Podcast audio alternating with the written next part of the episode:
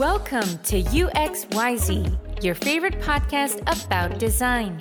This podcast is presented to you by your two hosts, Pierre and Mehdi. This podcast is brought to you by Butter. Butter is a video conferencing tool that allows you to effortlessly run more interactive sessions. Butter brings energy, structure, and joy to your workshops and trainings. Prepare your agenda and tools ahead of time, engage participants with reactions, sound effects, and whiteboards, and collaborate more effectively without having to juggle multiple tools, tabs, and windows. Teams from Webflow, Canva, and Hyper Island already love using Butter to get better outcomes in their online sessions. Welcome to UXYZ. As always, I'm with my fellow co-host Pierre. Today we have the pleasure to welcome one of the main figure of the design sprint field. She worked together with Jake Knapp and John Zeratsky on the remote design sprint guide. She has been facilitating tons of workshops all over the globe and she has been guiding companies in various industries to shape new digital experiences and design impactful strategies. Ladies and gentlemen, let's welcome Jackie Colburn. Hey, Jackie, could you introduce yourself to our audience? Yes, I'm Jackie, and I have been working in product design and innovation for 15 years. I've had my own practice for the past five years where I've really focused on facilitation and workshops exclusively. And the design sprint is one of the ways that I work. It's one of my favorite ways to work. I do a lot of training and teaching on how to run sprints for teams as well. And I'm happy to be here and, and speak with you today. Cool. Thank We're super happy much. to well, have you. Well, maybe I'm going to start with the first question. Is I believe I saw that you don't define yourself as a designer. You're speaking more of a strategist, or can you guide us through that and maybe why you don't call yourself a designer, and maybe the difference between your practice and what we consider being the practice of design? Yeah, absolutely.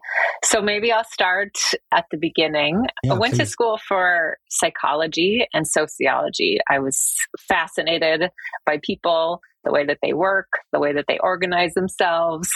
And then I ended up working in technology almost by accident through a friend who worked at an agency. I ended up joining the agency with sort of a general ops role, really helping do anything around the office. It was a, a, tiny firm. And then from there, I started to move into guiding research projects and leading teams and doing project management, team leadership. And I really loved being at the intersection of design and technology. It brings together people who think very differently to create awesome experiences. And so I really grew to love guiding teams, leading the work, and started to do work of facilitation in my role there. So that's really why I don't consider myself a designer. I consider myself the person who's responsible for the strategy. So, like, what are we doing? and why are we doing it? but then okay. I'm also a facilitator of people. So I help people come together to define and, and design new products and services. Did you feel at any moment like rejected by designers who's a specific maybe type of person and sometimes they like to stay between them and stuff like that? Did you feel rejected by having another type of background and entering this type of practice that in the title sometimes belong to designers mostly? Yeah, I definitely felt rejected at times. And there was friction between myself, designers, engineers, researchers. When I started working in this space 15 years ago, the practices were also much more siloed and separate. Yeah. And so at that time, it, it did feel like there was sometimes disharmony or friction, not just with me and designers, but among team members. And that is where I really discovered that I have a strength in bringing people together and in creating the conditions for people who are very different from one another to collaborate. Okay. So you discovered that through those struggles and co-working spaces and places. Is there any particular, maybe not to go too deep too fast, but characteristic that you discovered of your own personality that you identified yeah i need to stick with that or maybe create a persona on this specific part? So how did you manage your own self to yeah move forward with those practice the thing that I've always had as a an attribute is an interest in people and an interest in all different kinds of people so i think that that natural curiosity and interest in others and the way that they work both internally as well as in groups is a characteristic that has made me successful in the way that I, I facilitate. I think I've also got a high degree of patience. So I'm willing to stand in the face of discomfort or challenging personalities and interactions and just be patient and open to working through whatever we need to work through to get to a shared solution and a shared way forward. So I think that has also been an asset. And did you at the same time explore any of your authority maybe because just for the record i mean we try to teach other uh, people designer whatever that the best way to tackle those kind of problems during workshop is to prepare. Sometimes too much but just to try to prepare because not everybody has the same personality not everybody is patient everybody's afraid at some point or with some personality.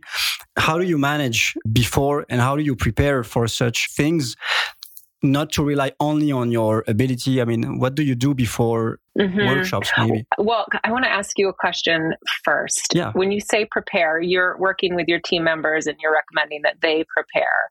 What do you mean when you say that to them? So, depending on the level of experience that a person is going to enter type of workshop or type of group they're going to facilitate for, we help them rehearse we help mm. them rehearse to make sure that they onboarded enough. They made sure that people are coming in the right mindset. So at least they can avoid some of the problem you can have or encounter when you just jump into a workshop totally freestyle, which is something you can go for when you have more experience and also you are more aware of yourself Mm-hmm. I know I can be patient with that type of person. I know that that type of person is going to annoy me. So I have to. so this is the kind of knowledge you have on yourself after some downs, struggles, and fails also. So maybe do you remember how you handled that on your mm-hmm. first big design sprint or workshop? Yeah.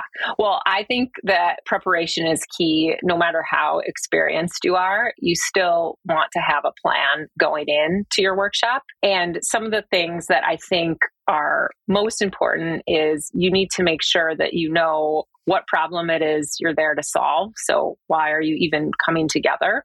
And then, what are you hoping to leave the workshop with? So, whether that is a testable prototype and feedback from five people, like you would look for in a design sprint. Or maybe it's simply alignment around a few different ideas in sketch format. I think it's important to have both of those things when you go into any workshop. And then to have an agenda defined that you think will lead the group toward that outcome you can have less written down once you're more yeah. experienced. But in the beginning, I think it's nice to have a lot of detail about how you expect to run each part of the workshop, including how much time you expect each portion to take. But then also be open to changing the plan once you're in workshop. So if something's not working or you need to spend more time, it's okay to go off plan, but you still want to have that plan going in. Okay. Jackie, maybe to take a step back, you said in the beginning of your career that you were in the middle of those, all those different disciplines, engineers, uh, designers, developers, etc. That you took a bit the role of facilitation. Can you explain us a bit the journey to get to where you are today in terms of facilitation? How did you start really to be a real facilitator in the words that we know today? Yeah, sure. So, as I mentioned early on in my career, I was more of an operations person focused on project management, team leadership. I think that in doing that work, I started to develop the skills of a facilitator because I was responsible for leading teams from a starting point to a destination. And so I would be responsible for thinking about when we would meet, thinking about who needed to be there, thinking about what we were going to talk about, the agenda for the meeting. They were certainly shorter meetings at that point. I wouldn't characterize them as workshops, but I was still responsible for thinking about a lot of the same types of things. And then later in my career, probably about five years in, I started to do more workshop work. I worked at a company called GoKart Labs, and we really leaned on human centered design as a way for tackling problems with our clients. So we would design workshops for our clients and team members to come together to design new products. And I was responsible for putting together the agendas for those workshops at first. I wasn't necessarily facilitating. I was more of a backup facilitator at first, and some of the more senior leaders would guide the discussions with clients. And then I started to lean in more and more to being the leader of the workshops and facilitating the work with teams.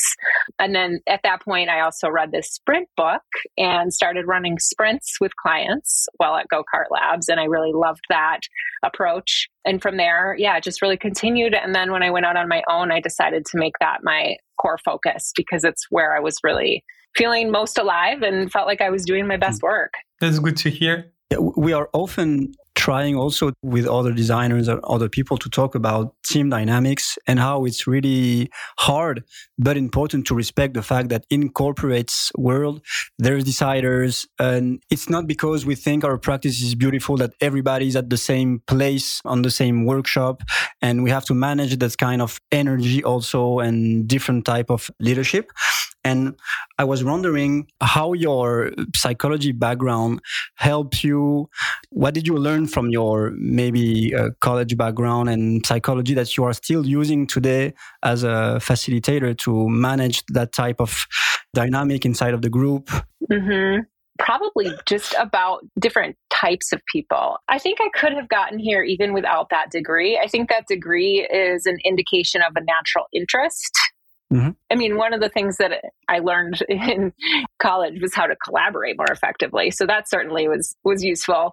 But I do think that, you know, no matter what your background is, there are some things that you can use in those settings to navigate them more effectively. Do you think it's a blocker that I don't know about your ability to visualize and prototype and do the actual follow ups. I don't know if you do, but if you do not, or if you do less, since you don't call yourself a designer, do you think it's a blocker or that did it block you at some point, uh, like running insane workshop and then maybe not being able to deliver next steps? I don't know if you, if you do or do not. If, if you do, maybe just correct me. Yeah. So I typically, the way I show up is as a facilitator working with an existing team that has a designer on the team. And if there is not a designer on the team, and they need somebody to do that work, I will bring a designer with me. So I have designers that I've worked with that I will bring as an augment to me, an augment to their team, really, to do the the prototyping and design work. Okay. Jackie, my first question before uh, going deep into the workshops is so you said that you were running workshops even before reading Sprint. What was the maturity of workshop at clients? Were, were they used to work in such a way where they're perceived like seriously or can you tell me a bit more about that? Yeah, I mean, it, it really depended on the client. I did a lot of work with Target corporation at that time and they seemed very comfortable and open to working in that way. But then i worked with other clients who were less so and there was more work required to sell them on the benefit of the workshop. Because you know the the hesitation is it's always the time commitment. They feel like they don't want to commit team members, especially executive level team members, to be in a room for a day or multiple days.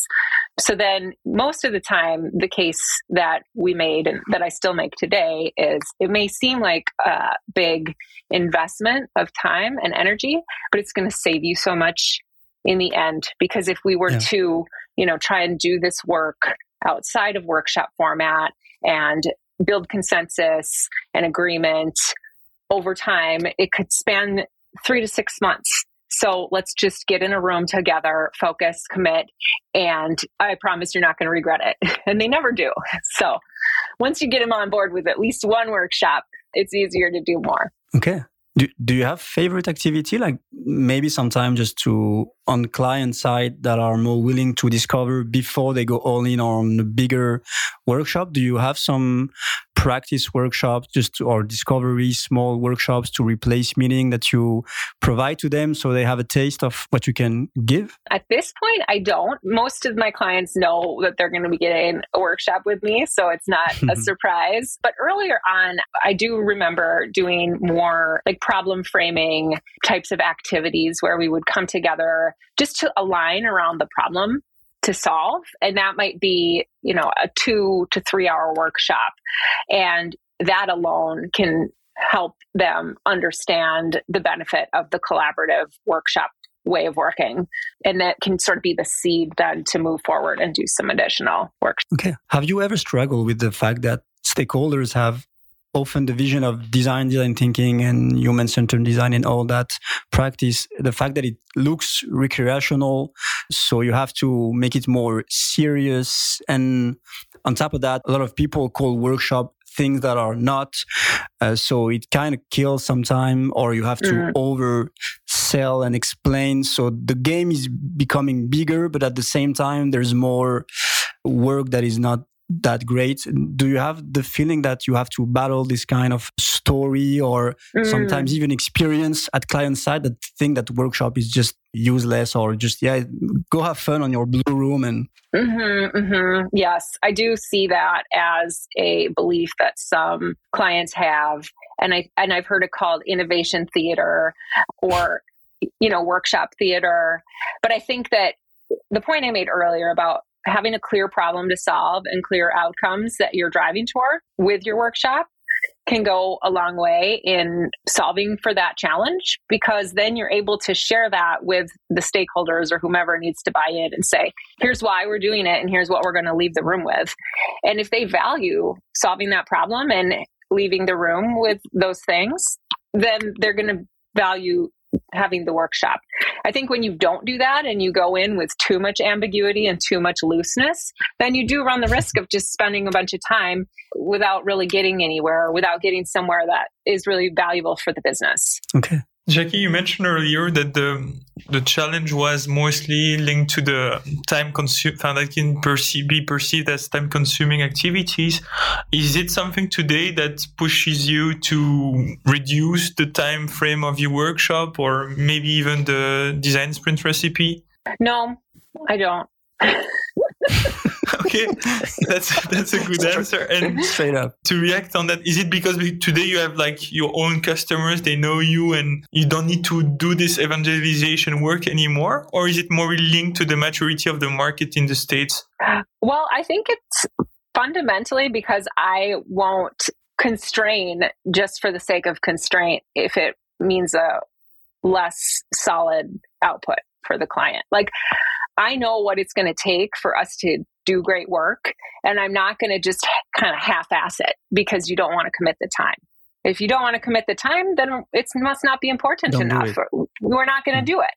But I also do, I do think I'm unique in that I am known as a facilitator. So people who I am speaking with know what they're buying. You know, they expect that I'm going to be recommending a workshop because that's my primary way of working. In terms of maturity in the market, I don't know. I think that there's more willingness to work this way, but I don't know how much more. You know, I, I don't have a sense for how much it's changed in the past 15 years overall. Okay. You're only working in Minnesota? I work globally. You work in Europe? I have some clients in Europe, yeah. And can you tell us a bit like what, what are the differences that you see if they are between the mindset, the culture? Don't kill my theory, please. I, I, no, I I have a theory that I tell to European clients, and okay, it's working it. fine for uh, design sprint especially. So, a lot of the design principle is based on failure is a gift at some point. I mean, at the end of a, of a design sprint, at least, or any creative workshop, I'd rather have a no go like a clear this is this is crap so at least we know mm-hmm. Yeah. I've made so many work with a previous team or actual that you didn't know and you do crap after two years. I'd rather know after five days. But the thing is, it's an expensive way to hear it was crap. So I don't think European corporates are that much willing to hear it's bad. They don't buy the thing or any complex workshop or design program to expect at the end, yeah, you know, it was a really bad idea. So at some point, they expect some positiveness. They expect some, okay, w- w- let's iterate and make it better. They will force their way into the solution one way or another. I started by saying it's a theory, which means they don't like the no, they don't like the bad feedbacks. And I think it's very human, but I think it's more European because we are a bit late in this game compared to US and we hear a lot of that story that yeah just fail it's all right and then start again but what's your take mm-hmm. on this uh... gosh you know it's hard to make massive generalizations yeah. but i would say that i mean it's human to to not want to fail so even my us teams when we put a prototype in front of people you know, it's hard for them to hear that it's not working or that people don't want it or don't like it. And the natural inclination, I think, for all people is to want to find something, some silver lining, something that's working. And most of the time, I will say there is something that we've learned that is useful or that is working that can be taken forward in some way. And so I think it's a matter of framing the failure as a learning. Like, even if what you made fundamentally is not going to be something to pursue, what yeah. did you learn as a result of putting that in front of people that can inform what you do next? And what are we going to do as a result of what we've learned? So, one of the things that I do that is maybe unique is I always have a synthesis session with my team after the sprint or the workshop where we come back together the following week and we as a team talk about what we learned and what we think we should do next as a result of that learning. And we build an action plan together. So that i think helps with this sense of like we still are moving forward and have things that we can do even after these really hard insights yeah, makes sense. That's something we consider as being maybe one of the hardest is how you tell the story after any kind of workshop because it depends mm-hmm. on who you are telling it to, what do you expect from this story also because no one will go and look back at your boards and read the millions of uh, sticky notes you wrote. You have at some point to summarize into what's going to come next. Mm-hmm. Yeah. Lucky, you mentioned that you do an exercise, a specific exercise at the end of the sprint. Can you tell us a bit more, like what a sprint review looks like? Sure. Did you stick to the five days or? Yeah, so I typically run the five day format if we want to get feedback from people. I do sometimes teams who want to align and build a prototype, but they don't necessarily want to do the testing or they don't want to do it with me. And in that case, I'll do a shorter sprint, maybe three or four days. But for the get feedback five day formula, I follow the book pretty closely. Mm-hmm. I do add in what I what I just shared the following week a, a synthesis session where we do some action planning as a group. The other thing that I add that is not in the book sometimes is reviewer checkpoints. So I found that in working inside of big corporations, there are oftentimes team members or stakeholders that surround the core team that need to be informed and feel like they're along for the ride. But it does not make sense to have them as a part of that core sprint team. So I will set up typically two reviewer checkpoints, one at the end of day one and one at the end of day three, where the reviewers come for a half hour and I share a progress update with them. And then I facilitate feedback and I give them a formula and uh, three minutes each to share their input and I capture it on the board so that then they are able to contribute and see the work in progress, but aren't really in the team for the whole journey. If we stick to the design sprint for a moment, when you twist exercise, like for example, adding something at the end of day one and day three, this is extra work yeah. at some point. And for this specific example or for others, you do that because you feel it's better for the recipe or mm-hmm. do you also do that because at some point it helps your workflow and energy spending during the whole workshop yeah well i think the things that i've added are there because they help the work to be more successful beyond just the container of the sprint so both of those things that i mentioned are really about giving the sprint more likelihood of succeeding in the hmm. organization. There is one other thing I didn't mention that I add. On day one, I bring in, I do sort of a formal grounding, which isn't in the book, where I gather information and background and curate it as an input on day one so that we're building upon any work that they've done and we have hmm. that curated and aren't scrambling to look for it on day one. And that is also because it really helps the effort to be more successful because it's taking into consideration past work. The NCAP is helping the work to go beyond and you know we have a plan leaving. And then those reviewer checkpoints are really about stakeholder management and organizational management. Yeah. Uh, your second piece about managing my own energy that's something I take care of in other ways. I wouldn't say that I've got specific methods for that. Yeah. Okay. Did you ever try to, for the design sprint, for example?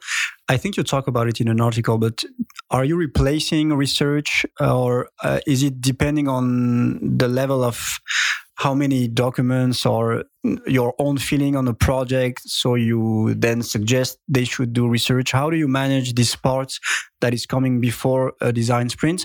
Do you always keep it? Do you always do it? Or mm, it just mm-hmm. depends how, how do you manage this part yeah. So i always do what i call grounding which is really getting the foundation beneath my feet. Like I want to know what's been done and what we can use as a jumping off point for the sprint. Yeah. And so every company is different. So some companies have a ton of research that they've done. They've got research that they've purchased. They've got data and insights on products that are currently in market. Other teams have nothing. If they have nothing, I say, well, then what is this hunch based on? Like, why do we think that there is even a problem to solve? Usually there's something like customer service has been hearing from customers or our competitors are doing something. Like I try to make sure we we've got at least something that we're going in with, but I don't end up recommending that they do a bunch of research. My point okay. of view is that we should start yeah. with what we have and not disregard it. Okay, clear. Did you use this grounding work to pre-fill the exercise or you just help you to, to make sure that it's the right challenge for the sprint and that you use this information sometimes when the team is lost? Well, I use it as information that we orient to on Monday in the sprint. So it's sort of like a, an expert interview, but instead of interviewing a person, we've got research or data that we think is important. And I'll put it up either on the walls if we're in person or I'll put it in the board. And then I'll kind of recap it to the group and I have the group capturing how might we as we're reviewing that stuff. So think of it as an expert interview with a non-human entity.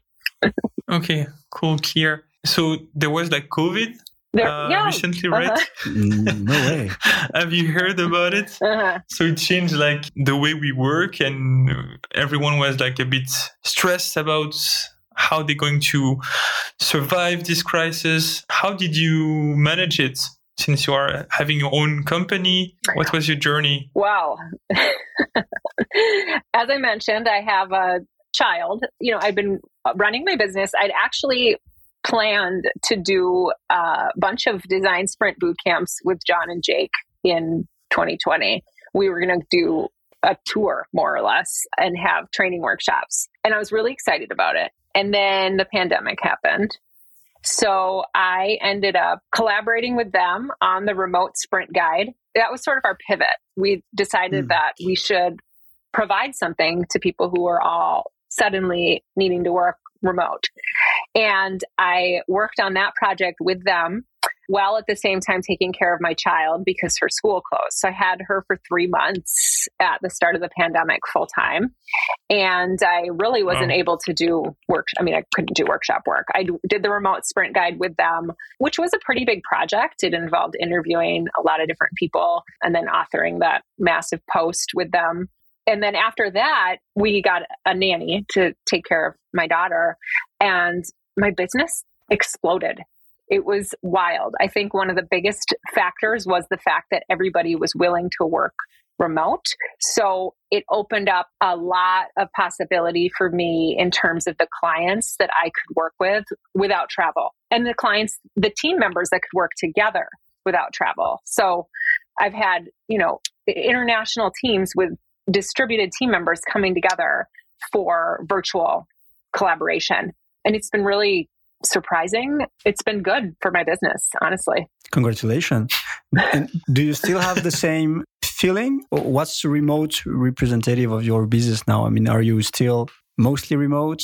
You know, mostly, mostly. I am doing some in person. I think I've done three in person workshops. I have one next week that I'm doing in person the first three days. I'm traveling to Tampa to do three days in person, and then we're going to do the last two days remote. And then the upcoming sprints I have beyond that are with distributed teams who want to work remote. So, okay, from your perspective, what are the benefits of remote? Because we often speak of what doesn't work so well on remote. But mm-hmm. is there anything like you feel is totally rock solid with remote workshop that's less good on physical? Yeah. Well, I do think that there are some benefits. The first is that nobody has to travel. So travel is exhausting for people. And everyone gets to be in their own space without traveling. I think that that can go a long way in terms of being able to maintain energy for mm-hmm. the workshops. The other thing I think is nice is that for people who are less comfortable in a group setting, who are maybe more introverted, I think a remote format can feel more approachable than being mm. in a room surrounded by team members. Everybody gets to have access to their own food drink. So that's great.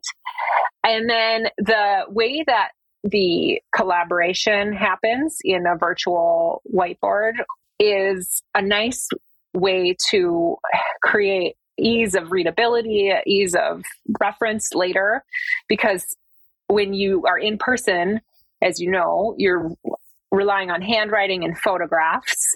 But when you are virtual, you have typically typed sticky notes, and then you have that digital home base yeah. that you can refer to, which is a, which is nice to have. Yeah, of course. Now that you're, you said you have some physical workshops planned and, and design sprint. How do you see the future design sprint? Is there some things that you learned during remote or even maybe tools during physical workshops? Yeah. So, one of the last workshops I did in person, we still used a virtual lightning demo. So, I had team members curate their examples for sharing with the group in a mural board. And then we referred to those up on a big screen. And that was nice to have as a tool, as a way for people to organize their own examples to inspire idea generation. So you are doing workshop we understood that. Inside of that, there's design sprint, but there's also custom programs and workshop, however you want to call it. Is that something you still do a lot, or is it mainly design sprint? Yeah, I definitely do other kinds of workshops. And I have a couple of formulas that I use often, but then I also will do completely custom workshops for teams. Okay, so maybe the question we wanted to ask you from the beginning, because you said strategy is a strong word. It's uh, maybe it's an it's even as design. I mean, design doesn't have the same definition in French and in English, so we always have to explain in strategy. There's so many ways to tackle it. So mm-hmm. maybe the most deceptive workshops we could have done were strategy, where everybody's hyped, you align on something, a phrase or something more complex, but then it's so much harder to manage expectation on a strategy rather than on screens or product for obvious reasons. Yeah. What's your experience? Have you failed enough strategic workshops so now you have find the magic formula? Do you always adapt regarding on what's coming at you from specific strategy workshop? Because we feel that those are, yeah, for many reasons, the most complex but also passionate ones. But how, what's your take on this specific area of workshops? Mm-hmm. I hear you, and it definitely can be sticky territory. I think the first question you said was Do I have a magic formula or do I always adapt and make a custom workshop? I have a couple of formulas that I use and I still usually do some adaptation. Mm-hmm. So I've got one that is I'll I'll talk about the two that I use just at a super yeah. high level because that might be useful. One is what I call a strategic planning and road mapping session. And so that is one to two day workshop, depending on how much clarity we have going in to help the team think about like what problems do they need to solve and in what order. And so, depending on the type of organization that you're working with, the types of problems to solve can vary. I did one with a healthcare organization that was wanting to think about how to use telehealth technology for patient care. And so I had healthcare professionals in the room as well as business leaders in the room. we took an existing strategic plan that was set at the organizational level. Mm-hmm. And then we talked about the patient and the problems that we wanted to solve for the patient that we thought would also drive the organizational outcomes that had been set. And then from there, we started to get into ideas for how we could impact that patient experience using telehealth technology. And we went so far as to start to draw out what those interactions might look like. And oh, I think yeah. that's an mm-hmm. important step. So I, I find that when we're talking strategic planning, like sometimes we use a lot of words, but we're not really getting tangible about what we mean. And I think that even in that strategic planning realm, you can get really tangible and specific, even with just examples of what the experience might look like or what the change might look like for the person in the business to help people really understand what it is they're talking about. And so from there then we we talked about okay, which of these should we tackle and in which order and planned that out as a group.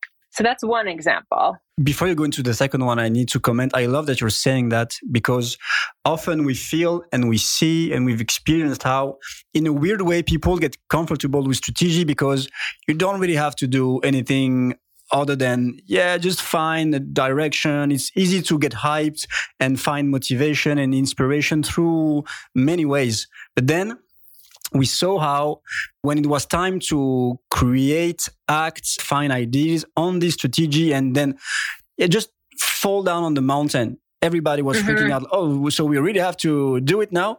It's weird because in the opposite way, on product side, it gets hyper and hyper. Like you're like, you go from nothing to something visual and everybody's like, how did you do that in three days? That's incredible. Mm-hmm. When in mm-hmm. strategy, it's the opposite. Well, we mm-hmm. often, we saw the momentum is not the same. So I really like the fact that you, yeah, give those advice to people who are listening that, yeah, even maybe the higher you are, the more you need to provide some concrete insights so the brain can connect with both sides and not just stay with a 10 slide PDF that will never happen. Exactly. Yeah. I'm glad you like the approach. Jackie, this formula uh, you, you you made it up? Uh, yeah, I made it up. okay. But it came from my experiences. You know, I'm I mean it, it didn't come from from nothing. So yes. That's for sure. Then the other workshop that I often do is it's sort of like now that I'm thinking about it, it's sort of like the second part to the first workshop. It's two day problem framing and idea generation. So that is meant to help a team that's got a bunch of potential problems to solve or you know some sort of ambiguous area they want to focus on really get specific about again the problems they're solving for who and where and then to generate ideas for how they might solve those problems. So in this case, you're coming out with instead of one prototype, you're coming out with, you know, a bunch of different sketches that represent ideas that you may want to pursue for multiple problem spaces. Okay. How are you managing your imposter syndrome? I mean, in every level of ease with facilitation, there's at least for me, I feel there's always this sense of uh, a workshop is not enough. You could always follow up with something. You could mm-hmm. always make it uh, one more day or push harder on the prototype. Or you talked about expectation, but sometimes expectation, you feel like maybe we could do more. Maybe it doesn't going to help that much. How do you deal with that? Are you so comfortable with your skills and the recipe you're using that you know it's enough? Or sometimes you feel like, yeah, they're going to do some more anyway after the workshops mm-hmm. or. Mm-hmm. Yeah, I mean, I think the first question you asked, how do I deal with my imposter syndrome, is a good one because we all have it. I think no matter what role we're in, this feeling of maybe it could be better or I could be better.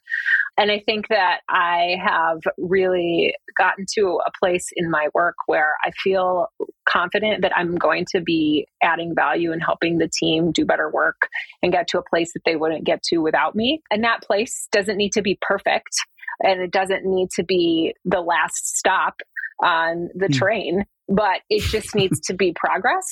And I'm confident in my ability to add value and help them make more progress than they would without me. The second question you had in there, I think, was around the like, how do you know when to stop or if you need to add more time. Exactly. I think yeah. that is intuitive for me now based on the level of experience that I have, how much time we'll need to spend on a given problem. But it's typically it's anywhere between 1 day and 5 days. So I will never do a workshop that's less than 1 day. I mean, that's sort of my minimum level. Yep. And I'll only do a 1 day workshop if we have a lot of clarity going in about the problem space and then the problem that we're working on or the you know plan that we need to build is pretty tight there's a small box around it a container then i can confidently design a one day or maybe i'm doing like a brand sprint i do those types of workshops as well i think that there's this idea of diminishing returns so yeah you can certainly continue to work on something or and refine over time but at a certain point the level of continued effort is not worth spending for the mm. amount of refinement and betterment that is coming from that effort. In a design sprint, you really just want to have enough to learn and to answer the questions that you want answers to. It doesn't need to be pixel perfect. That comes later. Yeah, of course. Okay. And and maybe to stick with different workshop types, I think that personally, and maybe that's your case also, we like the design practice. And that's why also we like design sprint as being something that is quicker, that provide a quickness and striking just buy some time. When you also see another way to do it with more and more complexity, it's even like fundamental research sometimes the level of complexity to map systems and it's also called design and workshops. First do you do such workshops?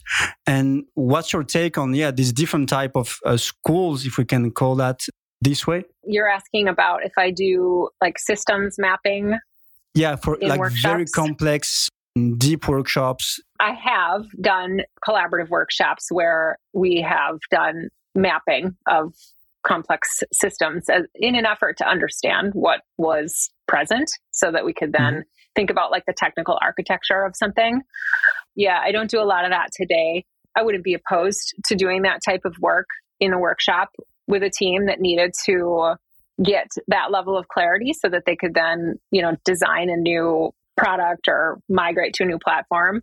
So I don't know if that really answers your question, but well, do you maybe see that sometime workshop is getting more or too complex? Like we are trying to solve everything with workshops, and it has a tendency to yeah, op- maybe mm-hmm. at the opposite of a sprint that provides a more quick answer on the other yeah. on the other side you have this promise of yeah doing this insanely complex design work that is mm, sometimes close to fundamental research or science. Yeah i don't know. I'm not seeing that so much. I think that the question you should be asking though before going into a workshop is would we benefit from doing this work collaboratively? And so if the answer is yes, because say you've got four people who have subject matter expertise or knowledge that when brought together can create a more complete picture or a better idea, then a workshop may be the best way to do it because you bring those people together to work together collaboratively. Mm. But if not, you know, say that Pierre, you have the knowledge, we just need you to take it out of your brain and put it in a format that everyone can understand, then that probably is something you can do on your own.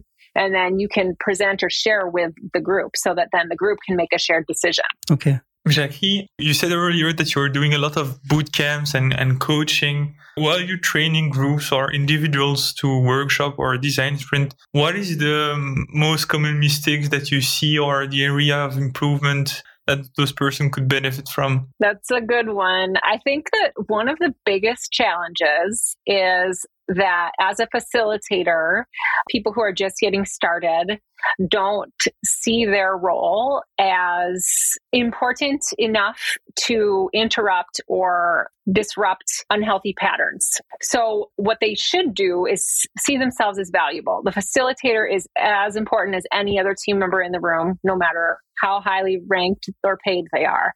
And the facilitator's role and job is to help the team get to the outcomes that they have decided are important for that workshop. So that may mean that they need to be assertive, they need to be confident, they need to ask hard questions, they need to diffuse difficult situations, or they need to, you know, stop that dominance from happening. And I think that it's really hard to do that when you're first getting started. And that if you don't, sometimes loud people or highly paid people who are used to being dominant can really railroad the workshop and ruin it. So that's the first one. Do you have like a funny anecdote to illustrate what you're we're seeing here? Like, what is the most difficult stakeholder that you had, or? Well, you know, I've had several, many over the years. For me, the most challenging personality type. Well, there's two. One is the person who is loud, imminent, and has sort of a puffed up way of showing up and they are you know maybe they're the boss or maybe they've been around for a long time and they have a tendency to shut other people down and dominate the room the other that i find very challenging is sort of the opposite the person who will sit back and be very like skeptical but not say a lot and then just when the team is like coming to alignment they'll throw an arrow and they'll be like oh well but what about that over there? You know? We can't do it because of X.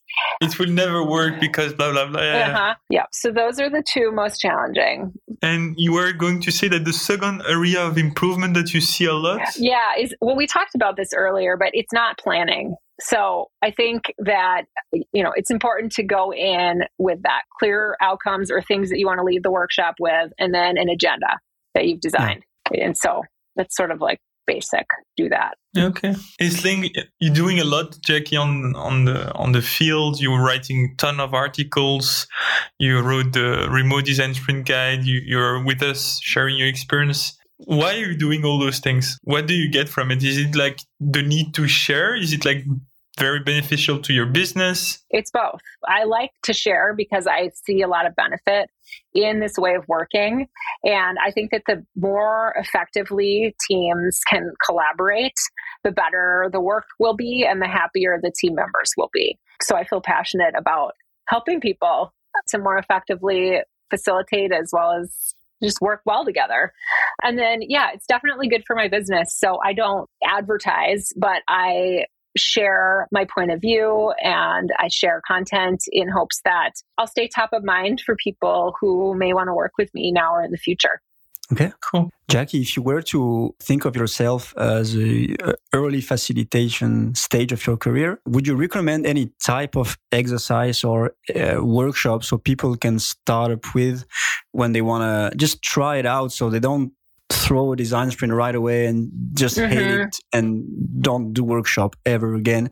Is there any easy exercise you would recommend for anybody to try? Yeah, well, I think that if you're working with a team and you want to think about bringing that team together to work in collaboration, it can just be a couple of hours. You know, you can think about, okay, Is there something we're stuck on? Like, is there a lot of email going back and forth about something or a lot of Slack chatter? Think about, you know, that conversation. What is the problem that the team is trying to solve here? And then bring that team together into a room to say, we're going to work collaboratively on answering this question. And then guide the team through a series of steps to figure out a shared perspective. So it could be that it's a matter of, you know, having individuals writing on sticky notes their own thoughts, their own ideas.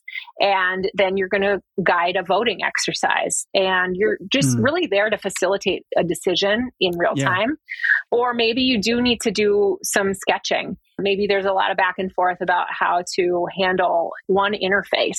You can have four people come together, have each person sketch their own version, stick those up on the wall, do the art museum exercise from the sprint book uh, just as a standalone exercise, do some heat mapping, putting dots on the things that you like, a little bit of a critique. So what I hear is like don't get stuck on too complex framework and try something that is with too many steps or too many right, questions right. or things you have to explain because they are not that clear.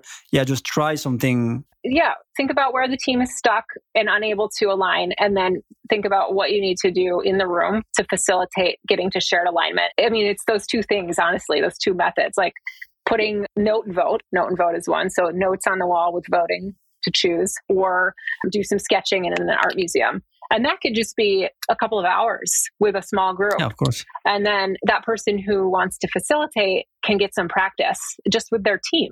Okay. We often ask this question to experienced facilitator as you. Do you participate to your own workshop?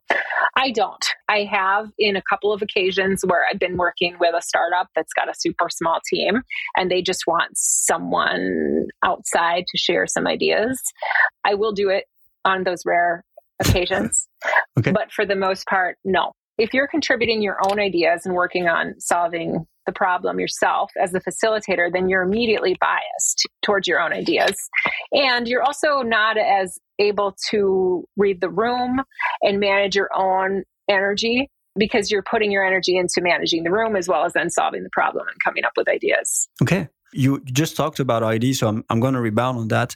One of the most difficult thing we find when facilitating workshop is we know from the get go that whatever the ID, if it's coming from the group, it's going to be good. Because even if you provide the best ID from outside and you try to do it, sometimes it's just uh, not as good as a bad ID from the own group, if it, if it makes sense. And sometimes after ideation, IDs are weak, or you could judge them as a facilitator. You're like, oh, that's not that great. Do you deal with that often? Do you remember times where you have to, you had to just redo the exercise, or do you stick with the ideas no no matter how? Because even a bad idea coming from the group is better than something else. Yeah. So, I mean, I think it's challenging when, as an outsider, you can see that the ideas that the team is coming up with aren't as strong as you think they could be. But I will say that an idea that actually comes to life is better than an idea that yeah. never makes it out into the world. The team needs to believe in the idea and then be willing to bring it to life for it to exist. So, that in and of itself makes it better than the idea that you had that will never have support. I do think that as a facilitator, you can ask questions to push the team and push their thinking. So, really asking them to think about if this idea is the one we choose to move forward with, how do you think it will create the result we're hoping to see in the world? You know, how's it going to make the customer's life easier or inspire them to buy or whatever it is we're hoping to do? Through asking questions, sometimes they will discover themselves that their idea isn't as strong. And then the other thing is, I talked about the lightning demos. So, lightning demos or analogous inspiration, those are exercises where the team brings examples in to push the ideation. You can refer back to those examples that they were excited about or even pull some others. I have done that as a facilitator, refer to some other examples that maybe the team isn't aware of to show them things that might inspire their ideation a bit more. Okay. And how do you do that? Do you have like a, a file with like inspiring lightning demos that sometimes you reuse or?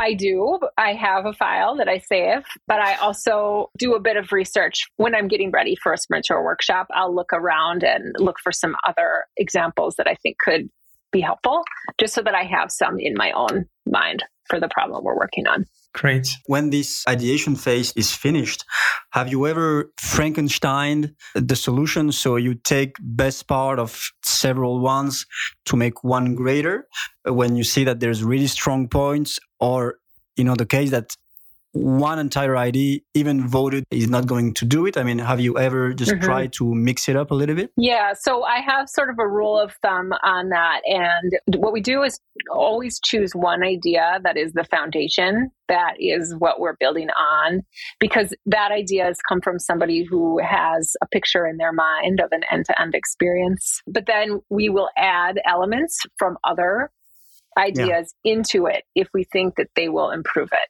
Okay, but you stick to a base so uh, it's clear for everyone, and then you're adding. Okay, it's a it's a nice yeah. way to put it. Yeah. Okay, very interesting. Great, Jackie. Before closing the podcast of today, maybe one last question, like to to to end up on a funny note. What is the most funny anecdote that you've been through during a workshop? Uh, for example, last time we discussed with Steph Cruchon, he told us that he he split his coffee on the decider concept. so it was like a, a, funny moment in his like. oh no! yeah, when it was done. oh no! Do you have one like this? Yeah, it's kind of a tough question to throw at me here at the end. Funny or sad? Or sad. Gosh, guys. Um, I'm kind of at a loss here. I'm thinking. Well, this one's sad. So I was going to do. Uh, I was going to do a workshop in Madison, Wisconsin with a team that was a Family Foundation and United Way. I was really excited about it. They were working on a new service to help at risk youth. And I was all set to go and I was going to drive there. It's about a four or five hour drive. And then I got COVID. but then in the end, what happened was they all got together in a room and I facilitated the sprint from here, but I made them all log into their own individual laptops and work in a mural board so that we could still have a successful workshop. Did you facilitate it through COVID? Like you you had like I had COVID and, and I facilitated. Oh my god. Okay, how did you do that? But see, that's wow. what happens when you work for yourself. You can't. no, no call. Next time I'll call you. yeah, to all freelancers, that's that's the way to go. I thought that you were going to say that's what you do when you're believing in a project or a, on a sprint uh, challenge, no. but no. No, no. I didn't have anyone to call. I just did it. Wow. That's great. Okay, nice. Jackie, where can people find you on uh, on the internet or somewhere else? well, in real life, I like to go to Cedar Lake, but jackiecolburn.com is the best place. So it's spelled like my name, J A C K I E C O L B U R N. I'm also active on Twitter, LinkedIn, and Medium, and I'm happy to connect with people there. So, yeah, those are the best places to find me. Okay, great. Well, we'll put all this information below because I'm sure that with the spelling, people will make some mistakes. Thanks very much for, for taking the time with us. It was really insightful. Yeah, thank you. Yeah, my pleasure. Thanks for having me, guys. This was UXYZ. Thank you for listening. Don't hesitate to hit the subscribe button to not miss any episode and leave us a review.